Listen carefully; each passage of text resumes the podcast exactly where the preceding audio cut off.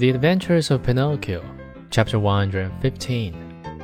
Not an orchestra chair could be had, not a balcony seat, nor a gallery seat, not even for their weight in gold.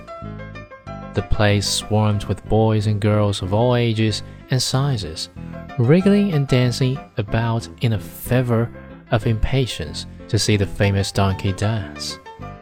When the first part of the performance was over, the owner and manager of the circus, in a black coat, white knee breeches, and patent leather boots, presented himself to the public, and in a loud, pompous voice made the following announcement.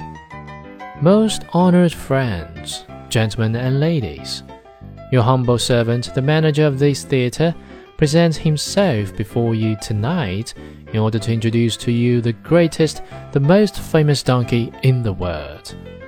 A donkey that has had the great honor in his short life of performing before the kings and queens and emperors of all the great courts of Europe.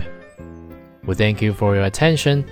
This speech was greeted by much laughter and applause, and the applause grew to a roar when Pinocchio, the famous donkey, appeared in the circus ring.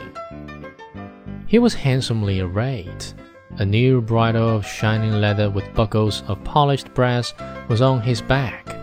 Two white camellias were tied to his ears.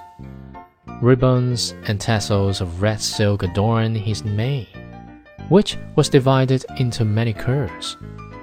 A great sash of gold and silver was fastened around his waist, and his tail was decorated with ribbons of many brilliant colors.